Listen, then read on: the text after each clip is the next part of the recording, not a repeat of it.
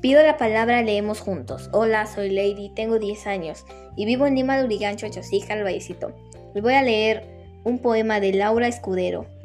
Oruga. Una oruga hace con hojas cosas, por ejemplo, mariposas. Mastica con esmero, pliegue, dobles mordisco y agujero. Origami de oruga, hermosura. Gracias.